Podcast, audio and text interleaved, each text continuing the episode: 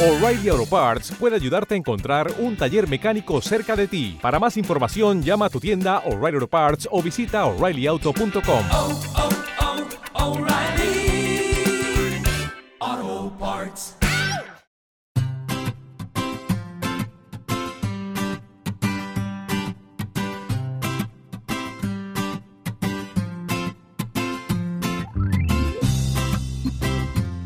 Bienvenidos al capítulo 128 de Perspectiva, un podcast de Milcar FM donde analizamos cada semana todas las decisiones y estrategias de las empresas que nos rodean. Hoy repasaremos las noticias más interesantes de la actualidad y sobre todo comentaremos cómo WhatsApp se está convirtiendo en un todo en uno cada vez más alejado de su filosofía inicial. Si eres de los que les gusta estar informados, no lo dudes, sube el volumen y acompáñame. Yo soy David Isasi y hoy es 6 de mayo de 2019. ¡Comenzamos!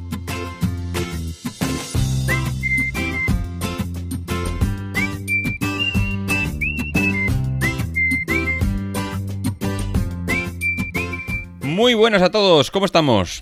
Pues mira, yo mmm, seguramente mejor que vosotros, porque es tarde de sábado, estoy aquí con un café que me acabo de sacar y de momento, eh, a excepción de mi hijo que está jugando al Fortnite, lo cual ya me está anticipando una tarde de tranquilidad y sosiego.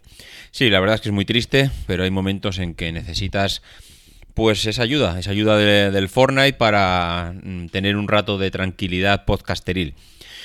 Bueno, pues la verdad es que esta semana eh, he recopilado un poco todos aquellos los más interesantes, también es verdad, pero todos aquellos, eh, aquellas noticias que han ido apareciendo en el grupo de Telegram, algunas de ellas eh, muy interesantes. La verdad es que es no es en el grupo de Telegram, los que ya estéis allí, pues ya veis que no hay grandes conversaciones, pero sí de vez en cuando van cayendo noticias que la gente va viendo y pues bueno, por lo menos estamos todos al loro.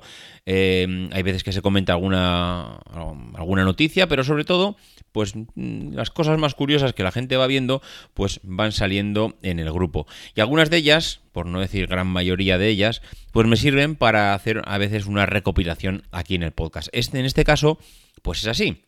Y una de las primeras noticias que, que pude ver el otro día, pues iba relacionada con, con WhatsApp. Iba relacionada con WhatsApp porque parece ser, según la noticia que, publicada, que publicaba el Confidencial, eh, si no recuerdo mal, creo que tenía por ahí, a ver quién era el, el, eh, periodista que lo... No, no, no, aparece periodista.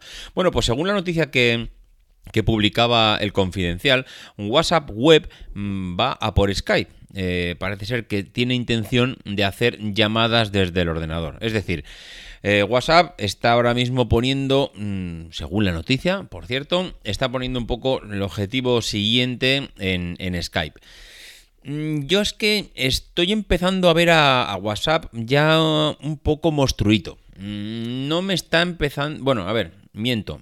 Me cuadra mucho, sé que prácticamente todo el mundo es usuario de WhatsApp, pero creo que está perdiendo un poquito la esencia y creo que se está empezando a llevar un poco por la deriva del mercado en cuanto a crecimiento de usuarios. Creo que está intentando acaparar funciones, creo que está intentando aglutinar cada vez más usuarios eh, dentro del servicio pero mmm, como ya prácticamente ya no hay sitio del mundo donde se pueda instaurar y que aparezca WhatsApp allí como arte de Birli Birloque y que de repente consiga 20 millones de usuarios, porque a no ser que vayamos a Marte y nos encontremos allí una legión de marcianos que no utilizan WhatsApp, aquí en la Tierra ya prácticamente donde tenía que llegar ha llegado. ¿Qué es lo que hacen? Pues intentar meter cada vez más servicios para captar más clientes. ¿Cuál es el problema este de captar más servicios? Yo siempre pongo, y yo creo que en, toda la historia de perspectiva ya me habréis escuchado decir siempre esta misma metáfora, mmm, que es la metáfora del pastelero y el panadero, y siempre pongo lo mismo, ya me la habréis escuchado seguramente dos o tres veces, pero es que es que me está dando la sensación de que esto empieza a parecerse a esa metáfora. Y para los que os hayáis incorporado hace poco, pues la resumo muy rápidamente. La metáfora es la, de, la del el panadero que se dedica a hacer pan en su panadería, en la acera de enfrente tiene una pastelería que hacen de todo, y como el panadero, pues cuando termina de hacer el pan, tiene el horno caliente y todavía le sobra algo de harina, pues en vez de tirarla, inteligentemente lo que piensa es, oye, ¿y por qué con, esta, con este poco de harina y azúcar que tengo aquí, y por qué con este horno caliente, en vez de tirarlo todo, tirarlo entre comillas, bueno, el calor del horno sí se está tirando, pues se tiene que volver a enfriar, y, la harina, pues bueno, ya la tiene ahí, lo que le ha sobrado un poco de, del saco que ha empleado, mm, bueno, pues igual también hasta la tira, ¿Por qué no aprovecho todo? Pues voy a hacer unas magdalenas. Voy a hacer unas magdalenas porque tengo el horno caliente y me sobra aquí material. Pues con esto que mm, es dinero gratis, porque el horno ya está caliente y la harina ya la he comprado. Con lo cual, pues voy a hacer un par de kilos de, de magdalenas, las pongo ahí encima de la estantería y seguramente alguien que venga a comprar el pan pues acaba picando. Y efectivamente es así, porque además se puede permitir el lujo de que esas magdalenas que le han salido gratis, pues ponerlas, en vez de a 10 euros que las vende la competencia, pues él las vende a 5, a 4. ¿Por qué? Pues porque le ha costado 0, 0 euros le han costado las magdalenas. Y lo mismo que le ha pasado a WhatsApp. WhatsApp ahora mismo, mm, oye, ¿por qué no ponemos Skype? Si total, la plataforma ya las tenemos, los usuarios ya lo tenemos. Es programar unas cuantas líneas más de código, porque esto realmente ya hacemos llamadas desde hace mucho tiempo. Pues, pues por copiar las funciones de Skype en el ordenador, poco nos va a importar. Bueno, pues el caso es que el panadero lo que le va pasando es que la gente le compra las magdalenas. ¿Cómo no se las va a comprar? Se las compra pues porque es, que son la mitad de precio que en la pastelería de enfrente. Pues hombre, el panadero al final dice, joder, vaya negocio que estoy haciendo con las magdalenas. Voy a hacer más magdalenas. Y al final lo que acaba haciendo es empezar a quitar harina del pan eh, al principio para hacer más magdalenas. Y cuando ya pasa el tiempo, lo que acaba haciendo es comprando más harina para hacer más magdalenas. Pero el problema es que la gente ya se ha acostumbrado a que el precio de las magdalenas es la mitad que en el otro sitio. Pero es que él tiene un problema, y es que a medida que él va haciendo cada vez más cantidad de magdalenas, el precio ya no es el mismo. La harina ya no era la sobrante, sino que es más harina que ha tenido que comprar. El horno ya no es solo con el calor que tenía, sino que he tenido que comprar, o sea, comprar, he tenido que poner el horno una hora más para hacer un montón más de magdalenas. Es decir, he incurrido en unos costes que antes no tenía y al final, ¿qué me pasa? Pues que de una panadería que daba beneficios, pues mm, acabo entrando, no sé si en pérdidas, pero acabo entrando en una dinámica que lo que me hace es perder ese margen de beneficios, porque acabo haciendo magdalenas en vez de hacer pan.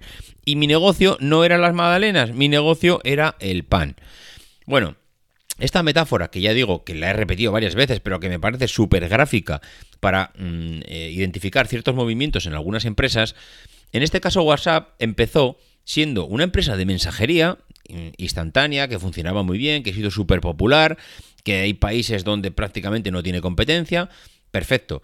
Empezó eh, metiéndose en el mundo de las llamadas. WhatsApp ya no solo era para mensajes, sino que también era para llamadas.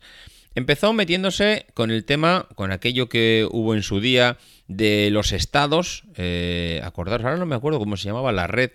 Eh, Snapchat, puede ser, diría que sí, ya no sé, me falla la memoria.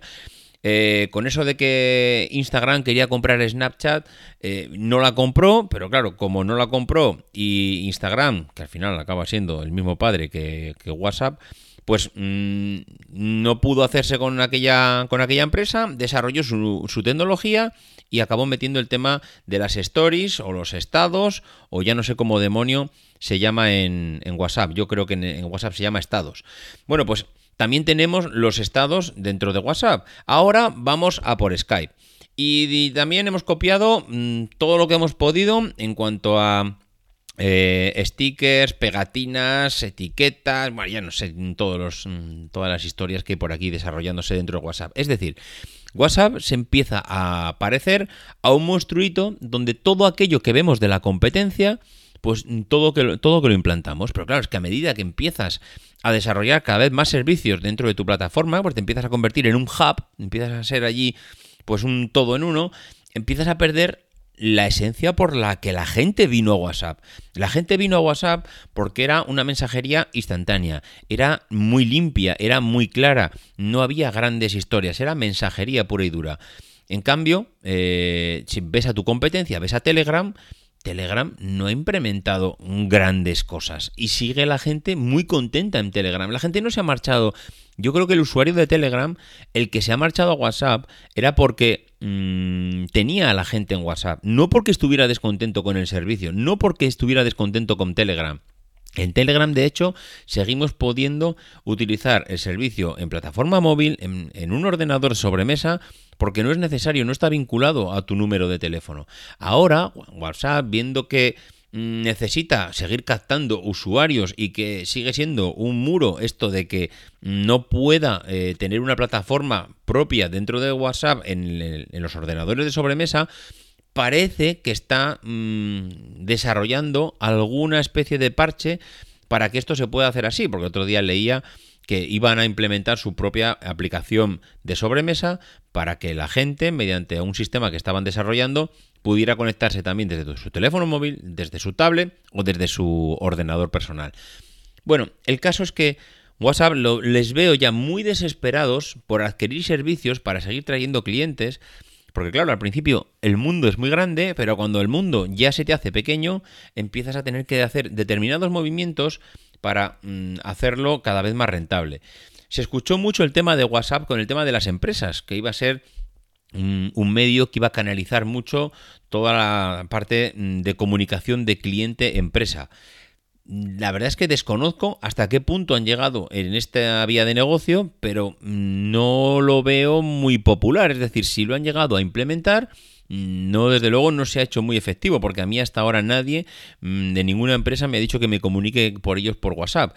Y de forma interna, mm, pues WhatsApp, pues tampoco parece ser que esté eh, prodigándose mucho más en las empresas de lo que ya lo venía haciendo hasta ahora. Es decir, esa vía parece que de momento no está desarrollándose eh, demasiado.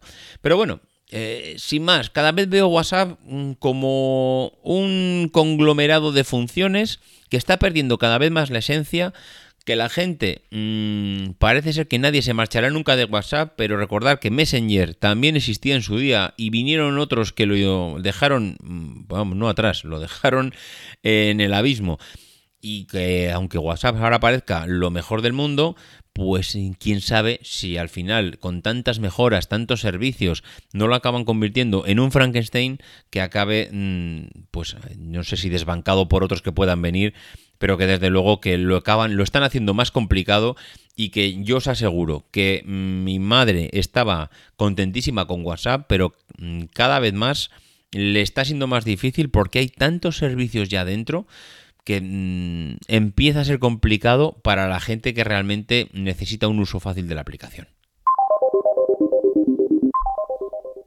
Y otra de las noticias que apareció en el grupo de Telegram es que eh, parece ser, y esto ya es, vamos, meria curiosidad, ¿eh? porque es, a mí estas cosas que me gustan, siempre me han gustado, el saber muchas veces datos de empresas o datos de cosas culturales que pasan a nivel empresarial y que realmente pues muchas veces no conoces, pero que cuando de repente aparece un dato o alguien que ha hecho un estudio, pues es realmente curioso. Y es que parece ser que la empresa que en España hace las croquetas eh, tiene una difusión mucho más de lo que nos pensamos. Es decir, hacen las croquetas para Mercadona, tienen la exclusividad para hacer las croquetas para Mercadona y también distribuyen para el resto de los bares. Lo que pasa que es curioso como eh, en el sector de la hostelería, nadie quiere decir que las croquetas las compran a esta empresa. ¿Por qué? Porque los bares no están interesados en que se sepa que las croquetas son de, de, vamos, de fabricación industrial o de elaboración industrial. Y al final podrías decir, ¿y a la gente qué más le da? Bueno, pues parece ser que esa fama de croqueta casera, de croqueta artesanal, de croqueta, yo creo que quien más, quien menos, cuando vas a un restaurante o cuando vas a un sitio donde ponen almuerzos o desayunos, mm, o, vas a cenar, que también puede ser, le gusta ver a la señora... Mm, a la señora mayor, iba a decir, a la abuela de la familia. Primero nos gusta que sea un restaurante familiar, porque eso ya nos viene a indicar que, son, que es la cocina que han hecho ellos toda la vida, con lo cual mmm, parece que eso nos gusta. Y luego es encima, si por lo que sea cuando se abre la puerta de la cocina, o, o, cuando alguien se pasea del restaurante, alguien de la familia, y sale la abuela de la cocina, eso ya nos parece increíble. O sea, eso ya es, aunque la comida no sepa mala, yo creo que acabamos diciendo que es maravillosa, porque es que tienen a la abuela en la cocina. Y tener a la abuela en la cocina es ya una garantía de la que la comida es 100%. Y fijaros mentalmente cómo estamos... Eh, eh, no se iba a decir cómo, cómo estamos hechos, pero es curioso cómo determinadas cosas la tenemos tan metidas dentro que el marketing para nosotros es fundamental a la hora de asimilar que algo nos gusta o no nos gusta. Si vemos que ya por los ojos y que tenemos ya varios estereotipos montados, algo encaja en nuestra forma de pensar, ya directamente somos propensos a pensar que eso nos va a gustar. Y eso es precisamente lo que le pasa a la gente que elabora las croquetas. Necesitan mantenerse en el anonimato, pese a que les va de narices la empresa, que está fabricando 600 millones de croquetas congeladas al año. Eso es 1,6 millones de croquetas al día. Al día haces 1,6 millones de croquetas. estas son las cifras que a mí me encantan, porque siempre que voy a un bar que está especializado en algo, siempre digo, ¿cuánto elaborará esta gente al día de este producto? He ido a, bares, ya sabéis que yo soy de Logroño, y en Logroño tenemos Mm, la famosa calle Laurel. Y en la calle Laurel hay bares que se dedican, están especializados a un determinado producto. Y siempre que entro, siempre me pregunto lo mismo: ¿cuántos champiñones elaborará este bar al cabo del día? Son cifras que ellos normalmente no suelen dar. Y si las dan, suelen mentir. Porque eso va asociado a una determinada facturación. Y al final los bares, no nos engañemos, la parte de la facturación pues hay veces que va en A, hay veces en B y hay veces en C, si es posible. Bueno, pues el caso es que esta compañía elabora 600 millones de croquetas al año. De esos 600 millones, hay un 40% que va para Mercadona, que ellos tampoco, según el artículo del diario.es, tampoco eh, están muy por la labor de dar ese dato. Pero cuando parece ser que Analía Plaza, que es la, periodista que hablo con ellos, eh, hablo con los empleados, mm, les ha ido tirando un poco de la lengua, pues cuando he ido hablando con ellos parece ser que un 40% de su producción depende de Mercadona complicadísimo luchar contra la diversificación en este caso. El 40% de tu producción depende de un solo cliente. En cambio, el otro 60% que se reparte en bares, tampoco lo puedes decir. Es decir, yo no me puedo hacer publicidad porque los bares a los que le estoy mm, suministrando mi producto me dicen que me calle, que no les interesa y que ellos mienten. Según el artículo de Analía dice que uno de cada seis clientes reconoce que, las, que las, las, croquetas son congeladas. El otro tanto por ciento dice que no, que las hacen artesanalmente cuando casi todo el mundo, parece ser según el artículo, está eh, reconociendo que el 90% de las croquetas que se consumen en España son congeladas. Bueno, pero es que lo curioso es que eres una empresa donde tienes que callarte y no puedes ir a buscar casi más clientes. Porque no puedes hacer, primero porque tu 40% pertenece a un mismo cliente que es Mercadona, que por supuesto, vamos, no es que sea, no es que te ponga la pistola en la cabeza, pero mm, acuerdos, confidencialidad, exclusividad, si me sirves a mí seguramente pues a Carrefour tampoco, o no lo sé, eso ya lo desconozco y no sé hasta qué punto Mm, llega un poco ahí la competencia. Pero seguramente Mercadona, si le está suministrando un 40% de producto de croquetas congeladas al año, pues mm, algún, algo la letra pequeña habrán puesto en el acuerdo en cuanto a la competencia. Y claro, tu otro 60% mm, son bares a los que no les puedes decir que los suministras tú porque el del bar te mata, pues es complicado conseguir más clientes. Y luego encima en el artículo hay algo muy interesante porque ellos intentan diversificar. Vamos a diversificar para irnos a otro sitio para crecer. ¿Pero dónde me voy? ¿Me voy al extranjero? En el extranjero ya dicen, no están acostumbrados a consumir croquetas, es decir, les gusta la croqueta, pero no les gusta luego hacerla en casa, no es el típico producto que ellos estén acostumbrados a elaborar en casa, con lo cual mm, estás hablando de que prácticamente solo la consumes en España, o solo tus clientes eh, están en España. Mm, estás un poquito encajonado. Curioso, curiosa esta noticia. A mí, desde luego, es de las cosas que más mm, me han chocado en cuanto a empresas que tienen pocos clientes. Mm, bueno, miento, tienen muchos, pero hay uno muy grande y millones muy pequeños. El grande no quiere que hables de él, los pequeños tampoco. Mm, si quieres salir fuera de tu entorno, de tu país, a buscar más clientes, no puedes, porque culturalmente no es un producto que encaje. ¡Ah! Leches. Qué complicado es a veces hacer negocios. Y hablando de Mercadona, pues vamos a mm, comentar brevemente otra pequeña noticia, y es que parece ser que el dominio que tiene Mercadona se está empezando a notar ya cada vez más en cada vez más y más empresas de la competencia. Todos sabéis que Eroski, pues cada vez se vio pues más golpeado tanto por la crisis como por la invasión de Mercadona en todo el panorama español. Eh, ya sabéis que Mercadona, pues allí donde va, parece ser que triunfa. Mm, tiene la fórmula, el señor Roche tiene una fórmula que no ha desvelado a nadie, pero parece ser que funciona. Ya hemos hablado infinidad de veces de Mercadona, pero en este caso parece ser que Scondis, la cadena catalana, que también se está viendo afectado y que sus beneficios se han reducido debido a la implantación de Mercadona en Cataluña evidentemente ya estaba implantada en Cataluña de hace muchísimos años, simplemente pues que ha llegado y, cada vez está en más sitios. De hecho, he podido comprobar, porque ya sabéis que yo vivo en Cataluña, que mm, allá donde hay un barrio nuevo, allá donde aparece una nueva zona, allá donde aparecen nuevas viviendas a lo bestia, allí en alguna esquina aparece un Mercadona. Tienen el mercado mm, trilladísimo, pero trilladísimo. Es eh, casi imposible que si aparece un centro comercial nuevo, si aparece una zona nueva de viviendas, no eh, en los bajos no se hayan alquilado a Mercadona. Realmente la implantación que tiene esta gente en todo el panorama español es tan abrumadora que les queda muy poquito de crecer. Evidentemente por eso se están marchando a Portugal, para ver cómo les va la experiencia internacional, para eh, tenerlo a mano, lo van a tener cerca, es un país cómodo, lo tienen, eh, digamos, es más pequeño que España, mm, cualquier cosa no hace falta cruzar el charco para ir a ningún sitio a poner remedio, pueden abastecerlo desde los centros logísticos de aquí, es decir, eh, la verdad es que lo tienen fácil para seguir creciendo en Portugal y demostrarse a sí mismo que son capaces de crecer allí. ¿Qué le está pasando a Condis? Pues Condis ya optó por una estrategia mm, de, negocio, básicamente, y es que eh, renunció a todos los grandes supermercados, a todas las grandes cadenas eh, de distribución, por el supermercado de barrio. Intentó mm, prácticamente expandirse en supermercados pequeños, en pequeños eh, barrios donde tener un Condis eh, podría ser lo más eh, asequible para los vecinos y eso le ha ido muy bien.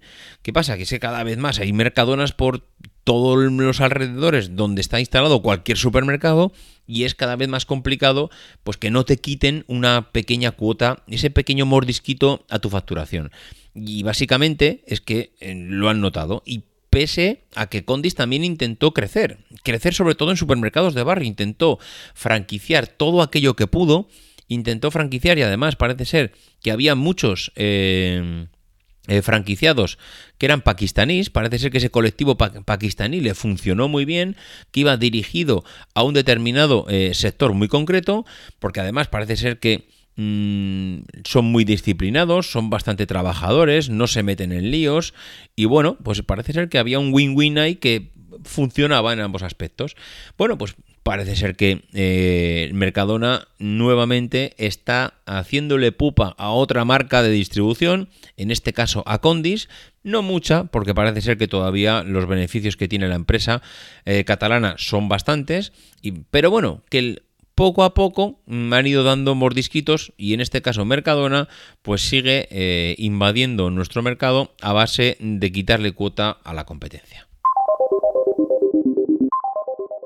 Y otra de las noticias eh, que también ya, bueno, esto ya también ronda un poco la curiosidad, que aparecieron el otro día, bueno, digo el otro día, que igual hay noticias que las tengo almacenadas de hace un mes, pero bueno, para mí todo es el otro día, que apareció en el grupo de Telegram es que eh, parece ser que los mm, centros de datos, algo que Hubo hace unos años una moda de que había que tener un centro de datos porque todo iba a ser el Big Data, porque hay que eh, meternos en este negocio cuanto antes, antes de que vengan los grandes y, y podamos tener ventaja sobre ellos. Bueno, pues parece ser que los centros de datos propios no son más que un quebradero de cabeza para las grandes empresas. Según Business Insider, en su artículo de Alberto Iglesias, dice que el BBVA y Telefónica quieren vender los suyos a toda costa. ¿Y por qué? Diréis, ¿cómo puede ser? Pero si, los Big si el Big Data es el futuro, si todo pasa por aquí, si... Sí, todo pasa por aquí.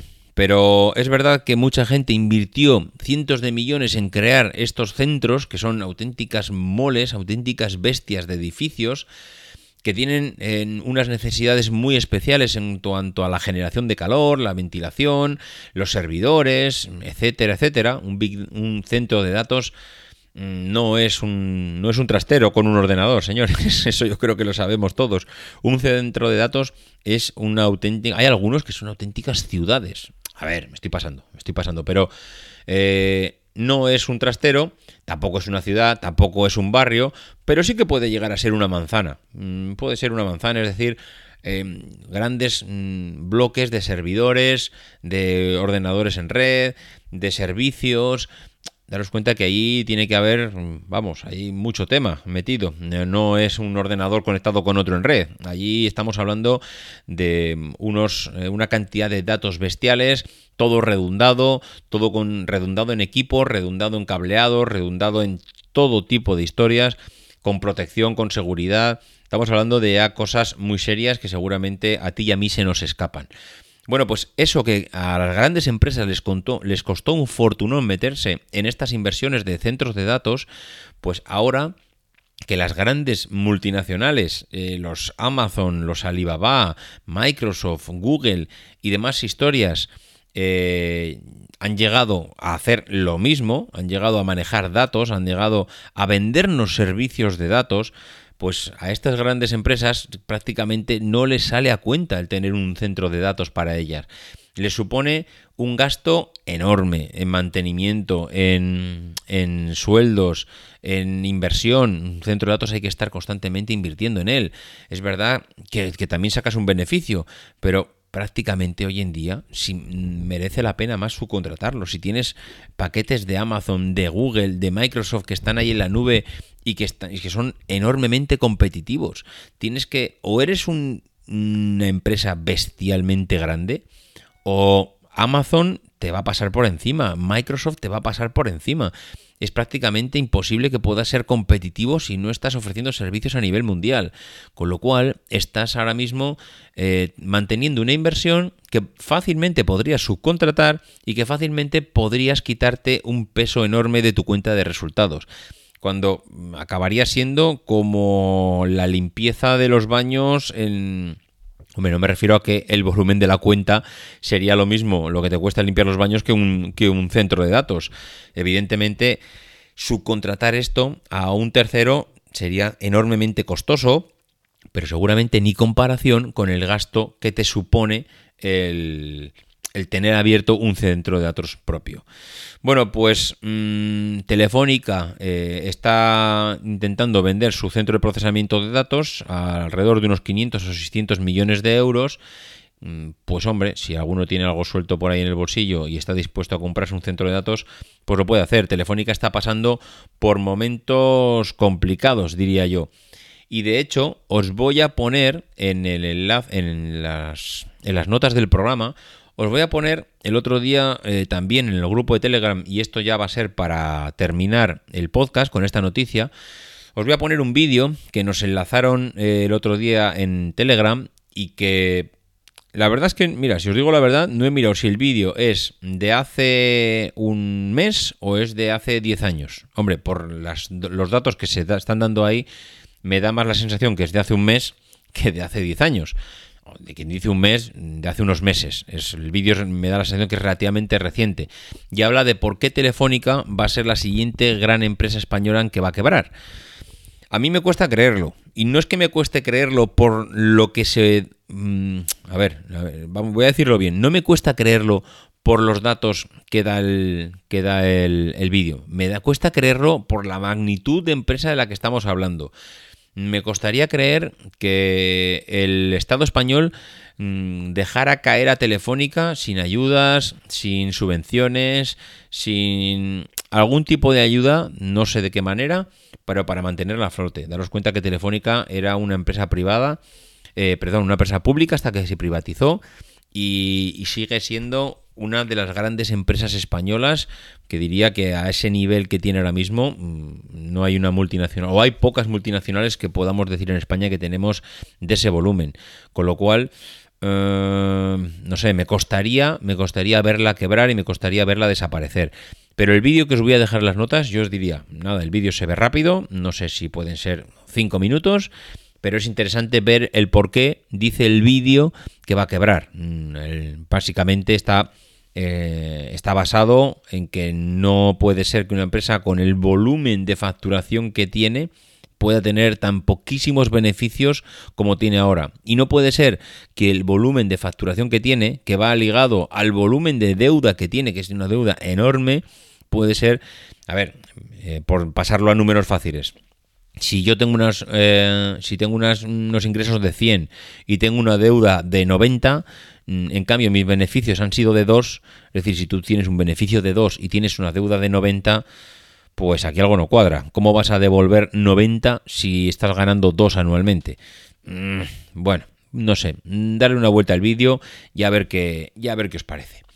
Bueno, pues hasta aquí ha llegado el podcast de esta semana. En principio, nada más. Esta semana sí que os voy a dejar los datos de contacto eh, por vía email, ya sabéis, davidisasi.mac.com, en Twitter, arroba maxatiné, en el grupo de Telegram que tenéis el enlace en la página de perspectiva, emilcar.fm barra, emilcar.fm barra perspectiva, ahí podéis dejar también los comentarios a este episodio.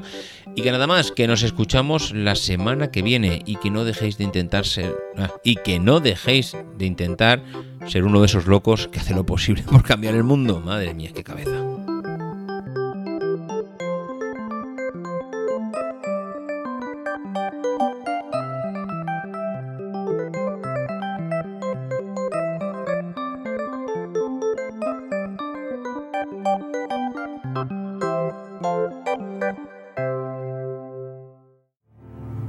Because the people who are crazy enough to think they can change the world are the ones who do.